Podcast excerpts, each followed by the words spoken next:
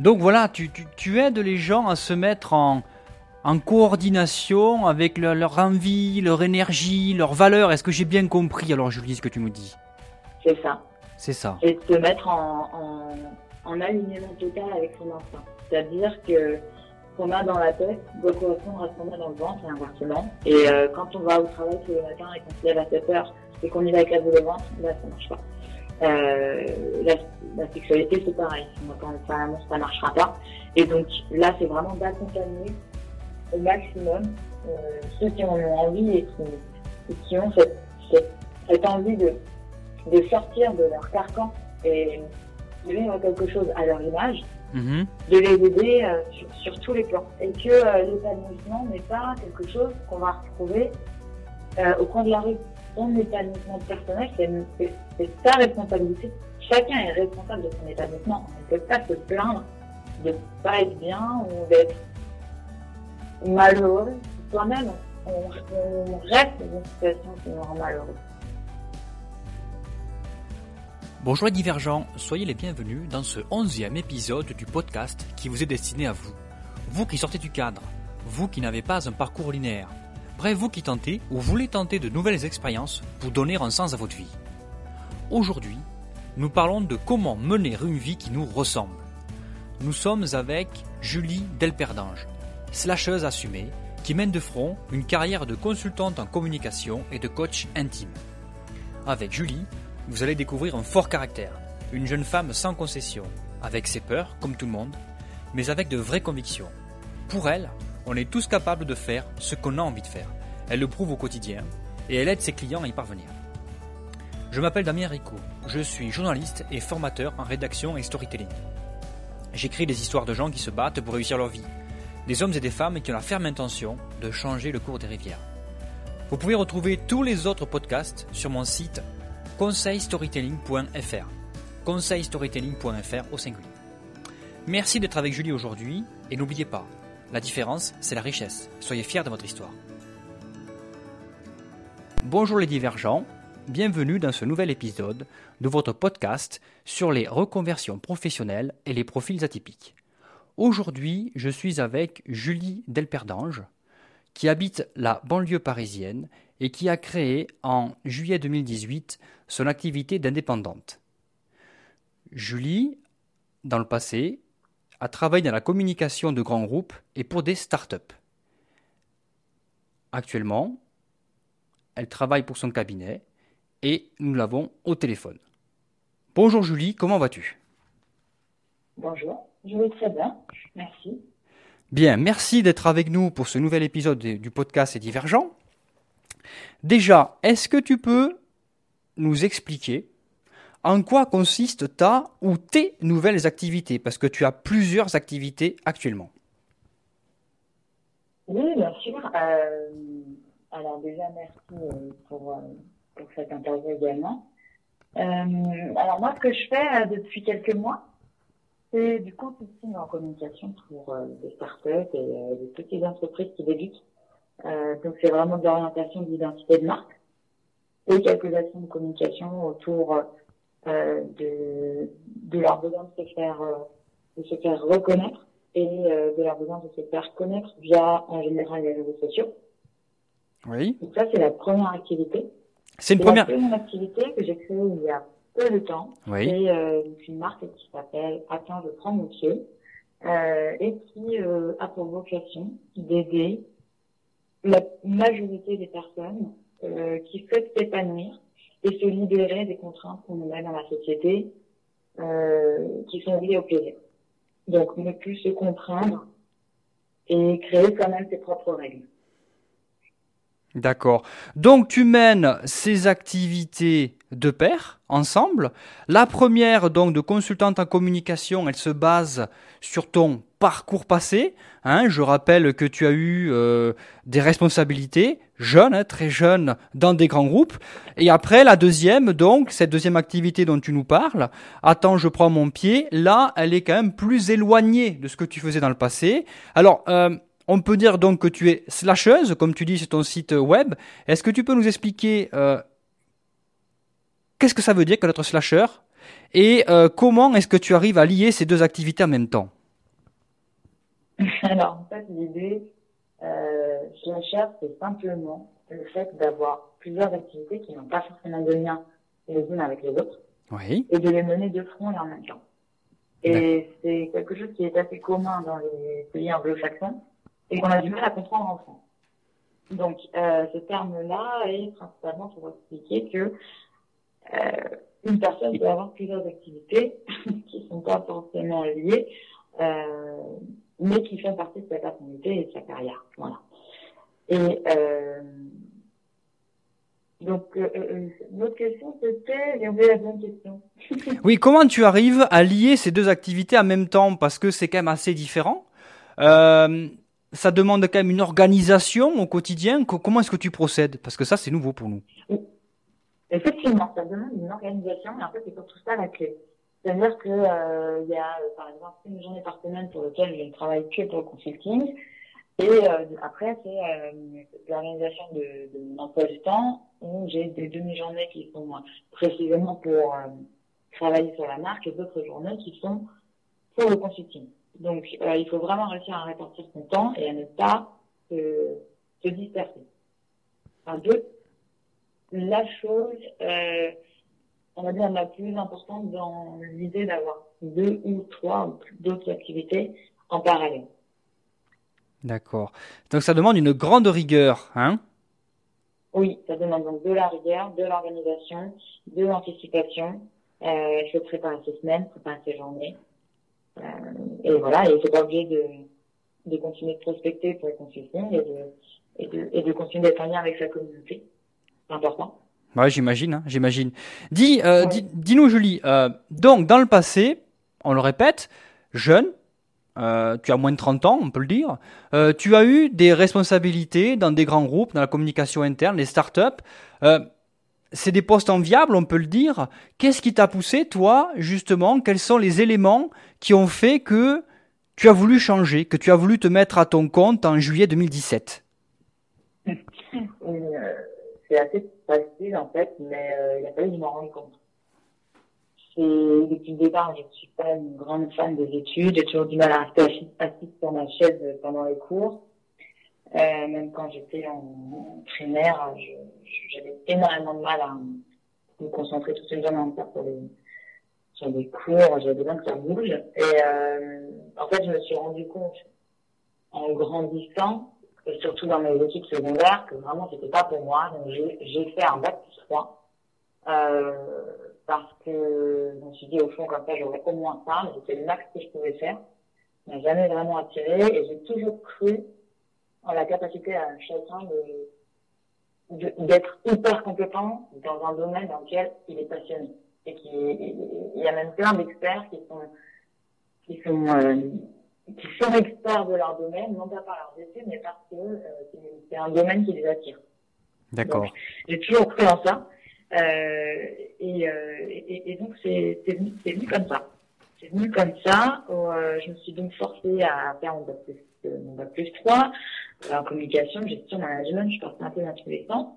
Et, et en fait, j'ai eu la chance de tomber sur des, je pense, sur des managers assez sympas parce que j'ai fait donc ma licence en, en et euh, ma manager, à ce moment-là, euh, bien vu que j'étais à fond, que je, je bossais vraiment euh, comme si ma vie en dépendait. Et en fait, euh, elle a bien compris que les études, c'était pas mon truc. Et elle m'a proposé rapidement un CDI. Donc, j'ai pu continuer. en fait, ce que j'avais fait en alternance, j'ai pu continuer après. Et donc, je suis passée de poste d'assistante, service consommateur et compagnie à, voilà, gérer la communication interne, externe euh, organiser des séminaires à, à l'étranger, internationaux, etc. Et, euh, et en fait, ça s'est fait assez naturellement. Ça a été réellement une, confiance euh, avec mon manager. D'accord. Et donc ensuite, justement, tu nous parles de confiance, tu dis que tout va bien. Qu'est-ce qui te pousse justement alors à changer? Qui me pousse à changer, c'est que dans les entreprises dans lesquelles j'ai été, aussi intéressantes pour ces expériences, je me suis toujours à un moment donné senti bloqué. Je me suis senti bloqué euh, soit parce que euh, la, tout ce que je tout ce que je travaillais, c'est-à-dire la quantité de travail que je donnais, ne revenait pas financièrement, ou alors que la reconnaissance était, était pas forcément au rendez-vous à chaque fois, que dans les grands groupes, ça prend, toutes les décisions prennent énormément de temps, et puis les individus qui font partie de ces grandes organisations sont en plus déposséder de leur personnalité. Et tout ça ensemble, moi, m'a, m'a donné envie de faire autre chose, justement, de, de, de me créer un job sur mesure qui puisse répondre à mes aspirations profondes, qui sont que, en étant soi-même, de toute façon, euh, ça marche. Donc, euh, de ne pas s'obliger à faire en fonction du manager N plus 1, N plus 2, N plus 15, euh, ne pas faire en fonction de ses collègues et de créer quelque chose qui nous ressemble. Puisque si ça nous passionne, alors forcément, on a envie de le faire, on a la motivation et donc forcément on est bon. Et donc c'est sur ça que, que, je suis partie et que je me suis mise en danger pour, euh, pour essayer de, de, de vivre de l'entrepreneuriat, comme je fais depuis quelques mois. D'accord. Comment tu as procédé alors du coup? Bon, tu t'es dit, pour une première activité, euh, comment? Comment tu as procédé alors du coup? Pour ta première activité là, euh, de consultante ah, J'entends plus du tout ce que tu dis. Oh mince. Euh, excuse-moi, tu m'entends mieux là? Oui, là c'est bon, là c'est mieux, oui. Ouais, pardon. Voilà, je, je disais, ta première activité de consultante en communication, tu l'as lancée tout de suite du coup, dès que tu es parti de l'entreprise ou tu as attendu un petit moment, tu as, tu as mené des enquêtes, je sais pas, tu as fait des, des tests psychologiques, tu as, tu as fait appel à un cabinet euh, de consulting. Comment tu procédais alors, en fait, déjà, il faut savoir que quand je suis partie de mon ancien travail, donc en juillet 2017, j'étais euh, à peine sortie d'un burn-out que j'avais fait quelques mois plus tôt. Et en fait, euh, l'été précédent, j'ai été arrêtée pendant euh, trois quatre mois, euh, voilà, d'en avoir trop fait, d'avoir trop donné, de, de s'épuiser, etc. Et euh, en fait, il faut savoir que moi, en plus, je suis euh, maman et je suis toute seule, donc il fallait gérer, il fallait gérer ma fille le matin, le soir, etc. Donc en fait, ça faisait beaucoup de choses. Effectivement, oui. Mm. Et il y a un moment où voilà, mon corps, mon corps mon esprit, hein, clairement, m'ont lâché. Et, et donc à ce moment-là, je me suis rendu compte que ça valait pas le coup ça valait pas le coup de, de, se, de donner autant pour être autant euh, épuisé. D'accord. Ça, ça a été une grosse révélation euh, que j'ai pas compris tout de suite, mais en tout cas, mon instinct a clairement fait passer le message. Donc, ça a été conscient un peu plus tard, mais à ce moment-là, c'était ça sortait des tripes, quoi. Je sentais que je ne pouvais plus le, je ne pouvais plus le vivre comme ça.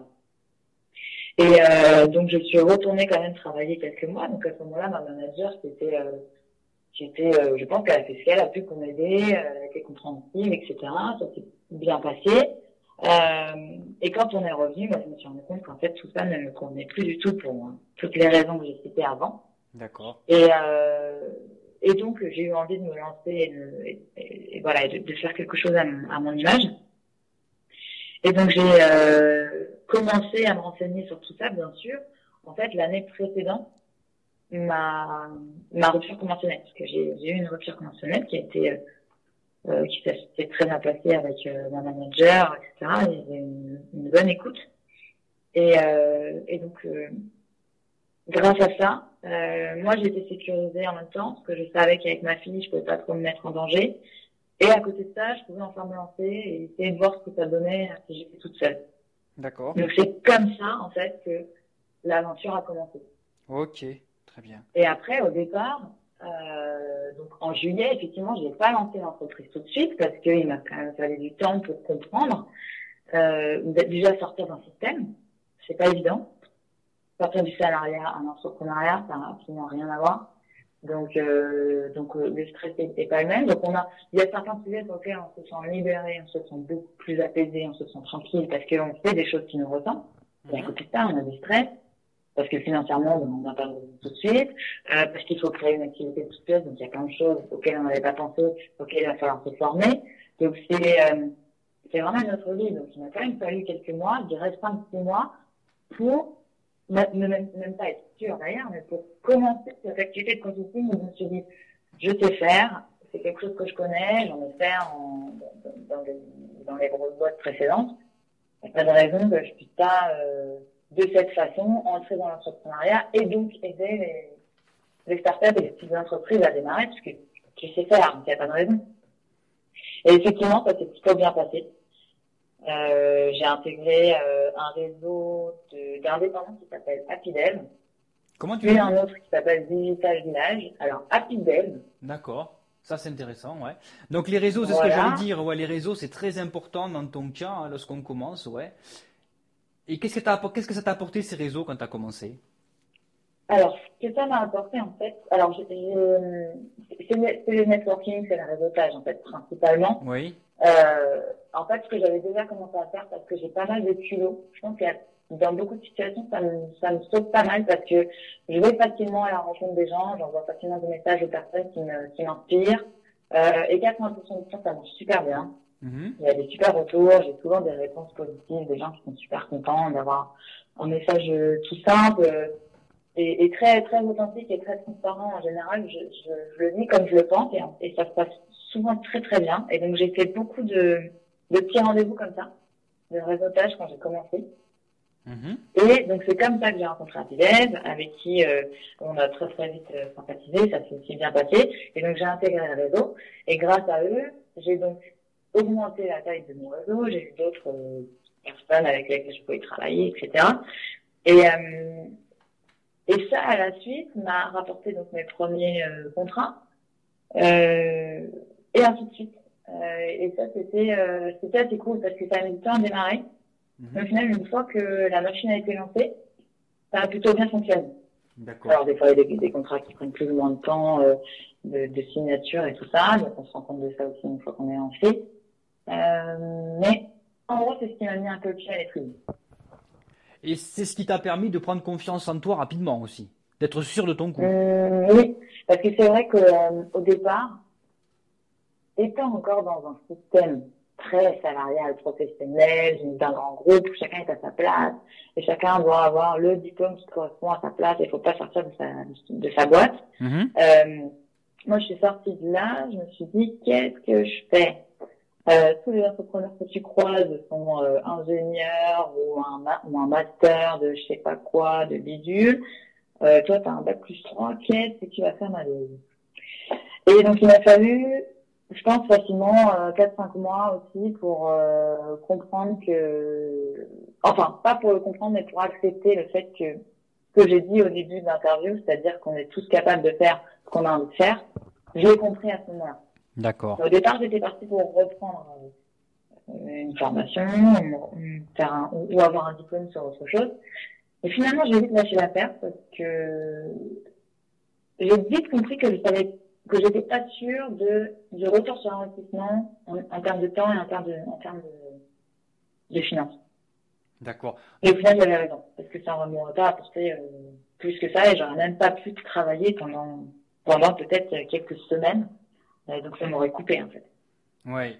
Et puis, Julie, ce qui se passe, c'est comme tu nous l'as dit au début de ton interview, euh, tu vivais avec ta petite fille, donc tu avais une certaine pression. C'était, c'était stressant, non, comme, euh, comme situation quand même.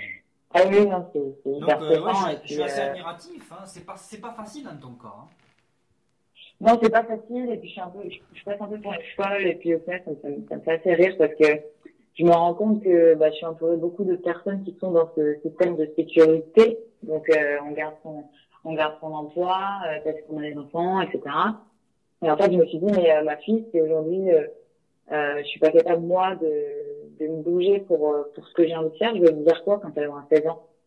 Mhm. je, je vais lui dire quoi? Je vais la regarder dans les yeux, je vais lui dire, bah moi en fait j'ai eu une vie pourrie et je, me suis, je suis restée dans un boulot qui me plaisait pas parce que fallait que je te nourrisse. Non, je me sentais pas capable de, je me sentais pas capable d'assumer et de dire à ma fille, en gros, je suis restée là et j'ai attendu que ma vie passe parce que j'avais peur de pas te nourrir. Il y a toujours des solutions, il y a toujours des moyens et en fait, euh, eh ben au pire, je, je reprendrai un autre travail qui sera pas super intéressant, mais bon, ben en fait, il y a toujours moyen. Il y a toujours moyen. La sécurité, elle est, elle est en fonction de chacun. Et moi, j'ai priorisé réellement ma capacité à de, de créer ma, ma créativité en fait.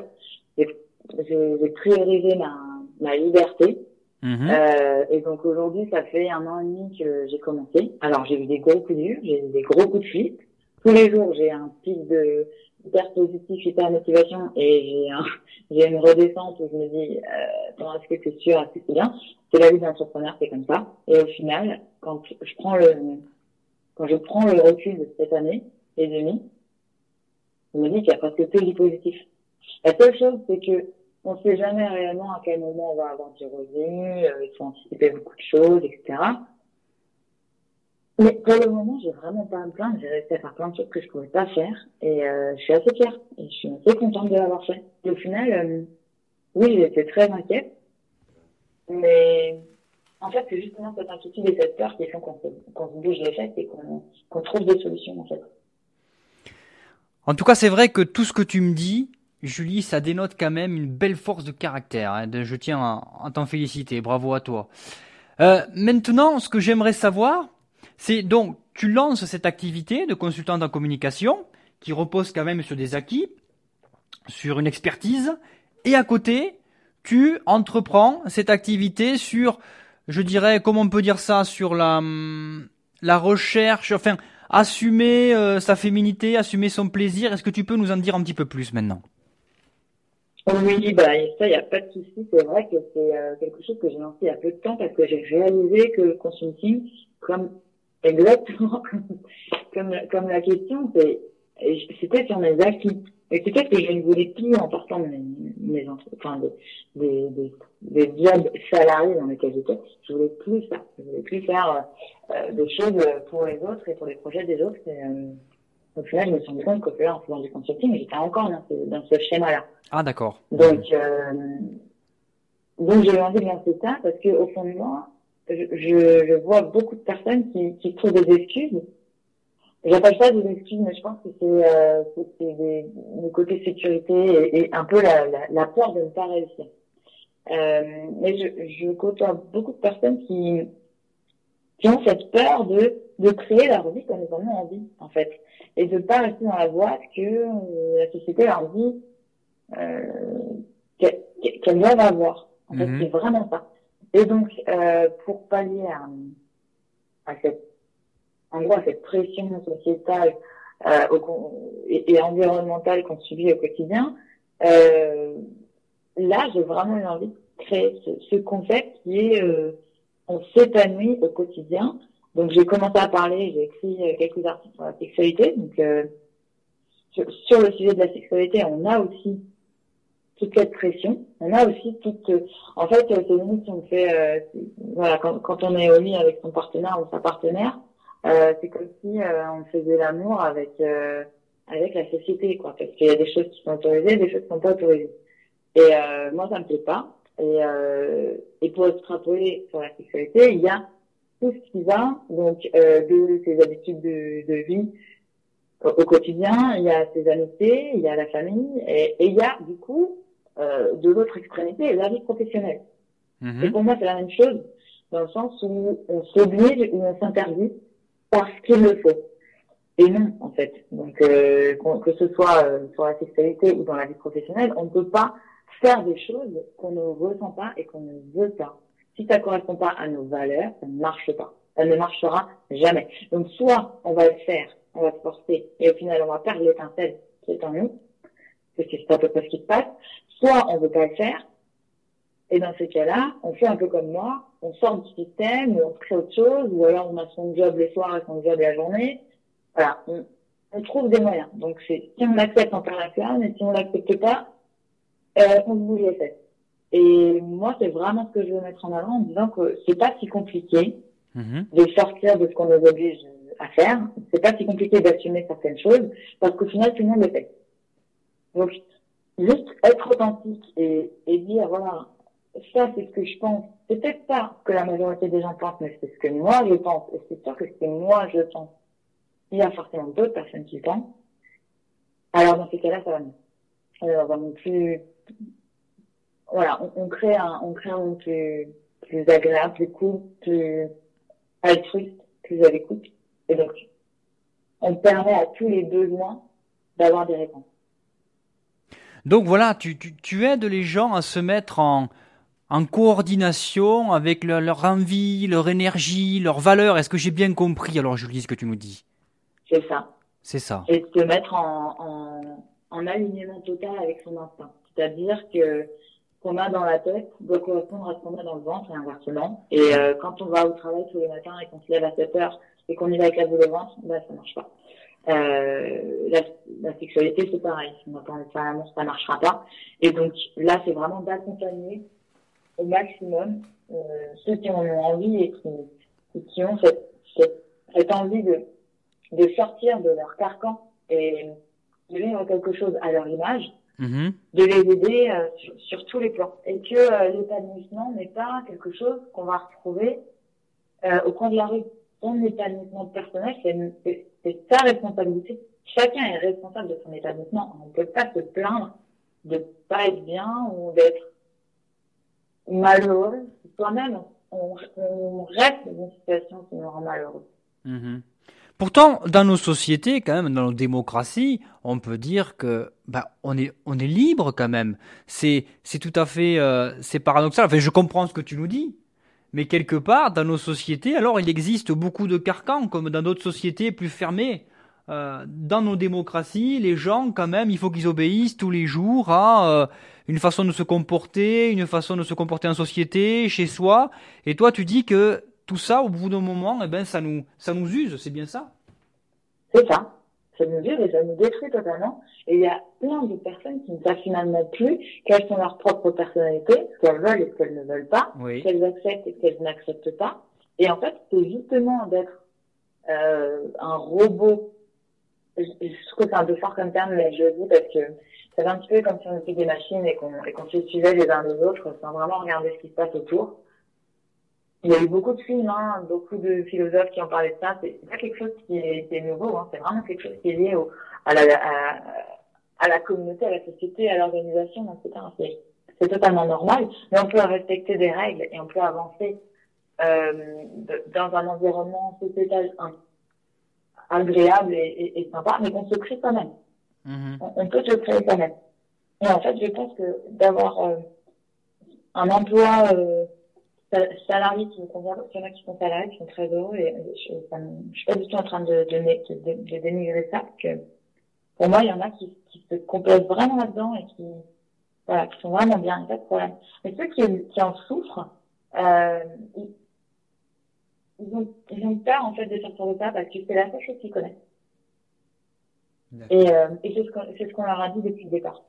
Et, euh, et, voilà, je trouve que c'est dommage. Je trouve que c'est dommage. Et euh, je fais vraiment un lien hyper important avec la sexualité parce que quand on s'empêche de vivre des choses au quotidien, euh, on, on peut pas atteindre l'orgasme en fait. Clairement, c'est pas possible. Donc euh, toute notre vie, toute notre vie se pèse sur les épaules et à un moment donné, le plaisir, on le trouve où?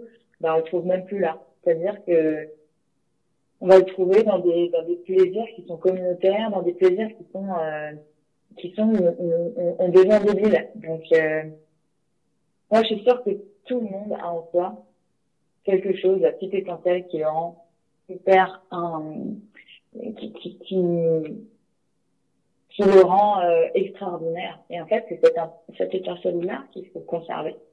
D'accord. Dis, euh, Julie, est-ce que je peux te poser une question plus indiscrète? Oui. Tu m'as dit que tu avais eu un burn-out. Tu as été victime d'un burn-out et tu as dit, voilà, euh, c'est parce que je travaillais trop. Je vais te faire une confidence. J'ai interviewé quand même quelques personnes maintenant qui sont en reconversion professionnelle ou qui, comme toi, ont lancé leur entreprise. Et le burn-out, souvent, tu vois, c'est, c'est quelque part, c'est, je dirais pas que c'est bénéfique, mais c'est un déclic. Est-ce que, avec ton expérience maintenant, tu penses vraiment que c'était qu'une histoire de surplus de travail? Est-ce que c'était pas un signe aussi que ton corps te disait, écoute, Julie, il y a quelque chose qui va pas Qu'est-ce que tu en penses? C'était un signe, clairement. C'était un signe. C'était totalement un signe. C'était mon, corps qui m'a dit, là, ça va pas. Mais ça va pas. Il y avait le travail, mais il y avait aussi plein d'autres choses à côté. Voilà. Voilà. Euh, clairement. Donc, je, je suis totalement d'accord. C'est un signe. Et en fait, c'est pas quelque chose que j'ai pris négativement. Ça a été plutôt une bouffée d'air, ce burn-out. Parce que je me suis rendu compte de tout ça. et que j'ai pris conscience de tout ce que je suis en train de dire depuis tout à l'heure. Et en fait, ça a été le, le démarrage en fait d'une nouvelle vie et le démarrage d'une nouvelle conscience où je me suis euh, vraiment dit mais si ça ça te convient pas en fait il faut que toi-même tu te trouves quelque chose qui toi va te convenir. C'est ça. C'est bien de ne pas être forcément bien à ta place en tant que salarié. Ok c'est entendu pas de problème mais au final qu'est-ce que tu veux réellement toi? Donc ça m'a obligé à me poser des questions fondamentales sur ma personnalité, sur mes désirs, sur mes valeurs, sur ce que j'attendais de la vie, sur ce que je pouvais apporter autour de moi, à la société même. Euh, et, et, et c'est vraiment, effectivement, le point de départ. Voilà, c'est voilà, ça aide à la prise de conscience, comme quoi le, notre corps est vraiment connecté avec le cerveau en fait, et le corps, quand le cerveau va pas bien, mais le corps dit stop, moi non plus, j'arrête. Voilà, j'ai plus de force, j'ai plus d'énergie, j'ai plus d'énergie. Et ça, je l'ai retrouvé souvent. Ah, voilà, exactement, comme tu dis. Comme tu dis. C'est un alignement entre le, entre le cerveau et, et, le corps. Et en fait, le cerveau, consciemment, il accepte pas que ça marche pas. Mmh. Le cerveau, il aime pas. Il, ça marche pas. Donc, euh, donc on va se, on, on, va, on va continuer à avancer, puisqu'au final on peut. Mais à un moment donné, c'est le corps qui dit non mais ça va pas du tout. Hein. Je te donne des alertes. Hein. Je, je te fais mal au ventre. Je te dis bah mange plus ou mange moins, alors que tu n'en avais peut-être pas envie ou etc. Euh, je t'ai, je fais en sorte que tu sois fatigué. Euh, je t'ai donné des mal de tête. Euh, T'as toujours pas compris? Bah c'est pas grave, j'arrête la machine. Voilà. Et donc, donc Pardon, excuse-moi, vas-y, continue. Non, non, c'est bon. Alors, et, c'est là, en, parlant avec toi, en regardant à nouveau, pour préparer cette interview, ton parcours, quelque part c'est logique. C'est logique ces deux activités que tu proposes pour, tu dis, libérer l'énergie, tu veux libérer l'énergie, tu veux euh, aider les femmes à s'épanouir dans leur sexualité, à s'épanouir dans leur boulot, et quand on t'entend, quand tu dis que, les, que c'est aligné le cerveau et l'énergie du corps, eh bien on comprend que tu as voulu aider les personnes dans ces deux, comment dire, dans ces deux composantes de la vie, le boulot et l'intimité. Parce que quand on est bien au boulot, souvent dans l'intimité on va très bien, et quand on n'est pas bien au boulot, ben dans l'intimité ça se passe mal. Qu'est-ce que tu en penses en tant qu'experte? C'est exactement ça. voilà. C'est impossible et j'aimerais bien que quelqu'un me dise le contraire. Hein. Je, je, passe le message. Hein. Si quelqu'un me dit le contraire, je, je suis tout oui. Mais c'est impossible, vraiment impossible, d'être dans une vie dans laquelle on n'a pas envie d'être et d'être épanoui sexuellement. C'est impossible. Je j'ai jamais vu. Alors, comme je dis, je fais un appel. Hein. si quelqu'un euh, a une vie dans laquelle il s'épanouit pas, euh, mais que euh, il arrive tous les jours à être épanoui sexuellement, là, je veux bien voir. je comprends, je comprends tout à fait ce que tu veux dire. Maintenant, maintenant, euh, quel conseil tu pourrais donner justement à des hommes et des femmes? Bon, je sais que tu t'adresses surtout à des femmes, hein. euh, à des hommes ou des ah, c'est ça, pardon? Oui, principalement aux femmes parce que je me rends compte que cette prise de conscience elle est principalement féminine et que je pense que quand une femme j'ai sûrement des problématiques qui sont très féminines. Donc, je m'adresse principalement aux femmes, mais je suis absolument pas fermée euh, à, à, à, discuter avec des hommes et à même suivre des hommes. Et je pense qu'il y a des programmes qui vont arriver qui seront liés euh, à la pression masculine, parce qu'on parle beaucoup des femmes qui, euh, euh, voilà, qui, euh, qui sont qui ont des revenus inférieurs aux hommes, on parle de leur place, on parle de tout ça, il n'y a pas de problème. C'est presque un problème connu maintenant. C'est voilà, c'est normal, on en parle. Donc voilà, la rébellion elle est en cours, il n'y a pas de problème. Mais il y a aussi une autre prise de conscience qui est importante, c'est que les hommes aussi ont une impression. Et euh, les hommes aussi cherchent leur place. Donc, je les mets absolument pas de côté. Parce que euh, de, la même façon que les femmes, même si la, problématique est différente, mais de la même façon, la pression au niveau sexuel et la pression au niveau professionnel est ultra présente chez les hommes. Et, il y en a énormément qui en souffrent. Euh, parce que euh, il y, a, ce besoin de la performance, il y a ce besoin d'être fort, d'être viril, de savoir tout gérer. Donc il n'y a pas que les femmes. Il n'y a, pas, que, les femmes, ouais. Et donc justement, euh, pour celles et ceux qui veulent libérer, le, qui manquent d'énergie au quotidien, pour celles et ceux qui, qui sentent quelque chose qui va pas, soit dans leur intimité, soit au lit, disons, disons soit dans leur boulot. quel conseil tu peux donner Comment tu peux les aider, toi? Bah, Alors, c'est difficile de répondre comme ça parce que tout dépend de, du cas de chacun. Oui. déjà, déjà, de base, il faut... La première étape, déjà, c'est l'introspection c'est une étape, qui, une étape pardon, qui est assez douloureuse dans le sens où on se pose des questions qu'on a mis de côté depuis des années. Et euh, donc ça oblige à remettre en, en, en, dimension la vie en fait qu'on a. Mm-hmm. Donc euh, si euh, voilà, voilà, la, la, première chose à faire, si par exemple il y a quelqu'un pour, pour qui le travail va très bien, mais le partenaire convient pas, euh, ou quelqu'un euh, pour qui euh, le, travail convient moitié, mais qu'en fait c'est une, une, pression parce que euh, il peut pas payer son loyer, etc. Bref, je, je, je mets des, des problèmes un peu un peu simplets, extrêmes, mais en fait chacun ses problématiques et ce qui est très très difficile dans cette étape de l'introspection, c'est la prise de conscience de ce qu'on doit supprimer. Donc ça c'est la deuxième étape. Ouais. Ce la deuxième étape, c'est qu'est-ce qu'on enlève? Mm-hmm.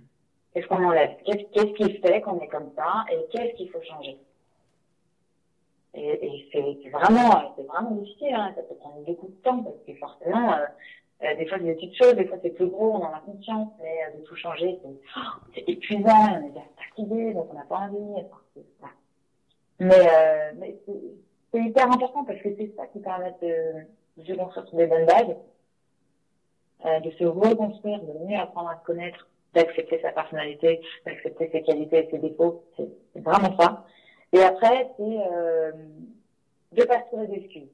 Voilà, la dernière, la dernière chose que je vais dire, c'est voilà, ne pas trouver d'excuses. On peut tous se créer quelque chose qu'on a envie d'avoir.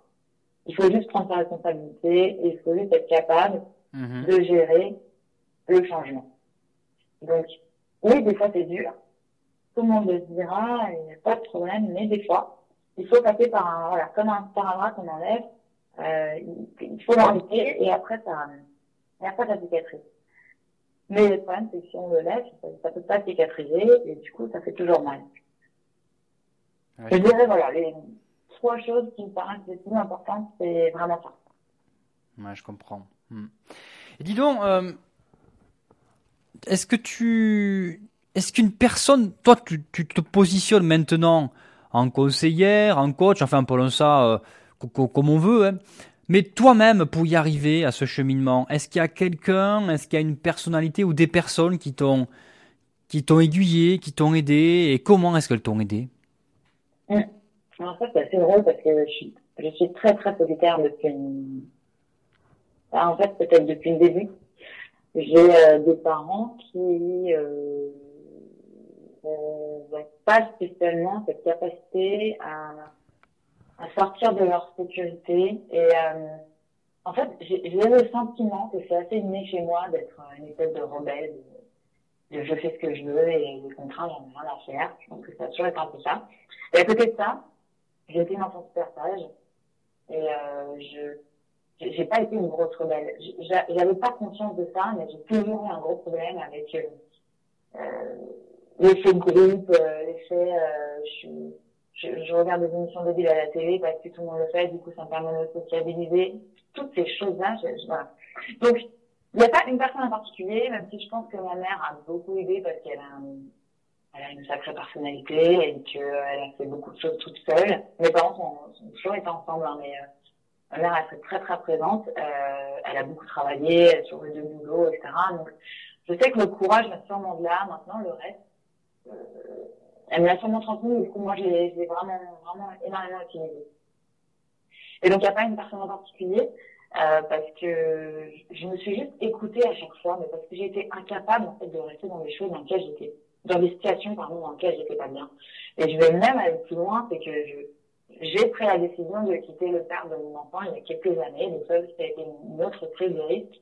Et en fait, à ce moment-là, qui été un moment très charnière dans ma vie, j'ai réalisé, et donc je pense que ça doit aider ton activité aujourd'hui d'ailleurs, j'ai réalisé qu'en fait, toutes les personnes euh, ne me comprenaient pas parce que de l'extérieur, Euh, ça voyait pas que ça se passait pas bien. Et donc, quand je suis partie, je suis passée pour une folle. Et, et en fait, mes amis, ma famille ne m'ont pas réellement soutenue. Donc, j'ai, j'ai toujours fait un peu toute seule. Et je m'en suis un peu sortie toute seule. Donc, j'avoue que c'est peut-être un peu ma fierté aussi, d'être capable de dire, voilà, je pardonne à ceux qui n'ont pas compris, j'arrive toute seule et j'aimerais bien aider ceux qui sont comme moi et qui ont envie de faire les choses comme ils ont envie. Euh, j'ai envie de que c'est possible et que c'est pas parce que bah, les personnes qui sont logiquement les plus proches de soi ne l'acceptent pas, qu'ils ne l'accepteront jamais. Donc, la, foi et la puissance de sa motivation, elle vient en soi. C'est vraiment ce que j'aurais à dire. C'est pas, pas une personne particulièrement qui a, qui a aidé dans ma vie. J'ai des amis hein, qui sont là, qui m'ont énormément aidé, mais ça a été grâce à eux tous. Voyez? D'accord, tu avais un clan, un clan autour de toi qui t'a quand même soutenu. Quoi. Ou bah mes amis. Mais à ce moment-là, j'ai dû faire un très très gros tri parce qu'il y avait des amis qui, qui en fait étaient, qui n'étaient pas des amis.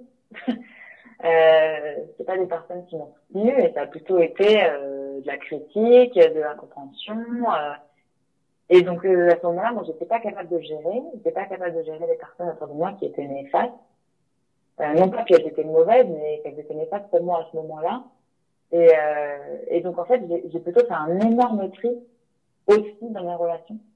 Et, du coup aujourd'hui, ben, je suis toujours solitaire, euh, mais les amis qui sont là sont, sont vraiment là pour des bonnes raisons. Voilà, on se connaît très bien. Euh, et du coup, euh, mes, mes défauts ne sont pas un problème, comme leurs défauts ne sont pas un problème. Il a fallu du temps pour réussir à s'entourer des bonnes personnes. D'accord. Et ouais, qu'ils qu apprécient ta personnalité entière, qu'ils viennent pas chercher chez toi une chose et pas l'autre. Voilà. Exactement, ouais, ça. Justement, donc, maintenant, on va arriver au terme de, de cet entretien. Euh, Est-ce que tu as une citation, justement? Moi, je sais que personnellement, j'ai une ou deux citations qui me conduisent, qui, qui m'aident, euh, auxquelles je me réfère quand je doute, comme tout le monde. Hein. Est-ce que tu en as une ou deux à nous confier, là, Julie? Alors, moi, il y en a une que j'utilise que, que souvent, que j'utilise dans mes signatures de mail il y a quelques temps. Euh, c'est Mark Twain qui, euh, qui, a dit ça, elle est assez connue. C'est ils ne savaient pas que c'était impossible, alors ils l'ont fait. Ah oui. Mmh. Et celle-là, je l'aime beaucoup parce que à chaque fois que j'ai un moment où je me dis mais là tu pars trop loin ou là tu arriveras jamais ou ça ne pas euh, j'y repense et je me dis mais en fait oui et après la seconde chose c'est euh, je crois que c'est Edison je sais pas exactement comment c'est euh, formulé mais en gros euh, j'ai trouvé je, je n'ai pas échoué 999 fois d'allumer une ampoule, euh, j'ai trou trouvé un moyen, enfin, je sais pas comment dit ça, mais en gros, c'est, euh, j'ai trouvé le moyen d'allumer, mais j'ai aussi trouvé 999 moyens de ne pas l'allumer. Donc, c'est pas un échec, en fait, c'est un apprentissage. Ouais, c'est un apprentissage, tout à fait. Voilà. Mais, mais c'est vrai que la, la, première citation, je t'avoue, elle te va très bien. Hein. Ils ne savaient pas que c'était impossible, alors ils l'ont fait. Je trouve qu'elle te va, mais alors, elle est pour toi, celle-là. Elle est vraiment pour toi. Eh bien, écoute, euh, Julie, je, te remercie pour cette, euh, pour ce moment qu'on a passé euh, en ta présence. Ça fait du bien d'entendre des gens comme toi, entiers, qui assument et qui, et qui, je le répète, ont quand même une sacrée force de caractère, hein, franchement. Hein, euh, pour ton parcours, c'est pas tout le monde, parce que tu sais, comme tu le disais, euh, l'introspection c'est bien, mais l'introspection, des fois, on arrive à des conclusions qu'on a peur d'assumer, quoi. Tu vois ah et, oui, et, toi, ces conclusions, si je t'ai bien compris, ben t'as pas eu peur de les assumer. Et ça, c'est c'est pas tout le monde. Franchement, c'est pas tout le monde. J'ai eu peur. J'ai eu peur. Mais tu l'as fait. Mais tu l'as fait. Ouais. Voilà. J'ai eu peur. J'ai eu peur. Mais tu l'as fait. Très bien. Mais je l'ai fait. Bravo à toi, Julie. Ben écoute, euh, je vais respecter ma parole. Je pense que le temps est passé. Tu as des activités. Je te dis à très bientôt. Et puis bon courage à toi pour la suite. Merci beaucoup. Mais bon courage à vous aussi. Salut Julie. Si vous avez aimé cette interview, je vous invite à vous rendre sur mon site internet conseilstorytelling.fr à la section podcast. Vous y retrouverez tous les épisodes des Divergents. Partagez ce podcast auprès de vos amis, de votre entourage. Vous aiderez ainsi celles et ceux qui veulent changer de vie professionnelle en leur faisant écouter des histoires vraies et inspirantes.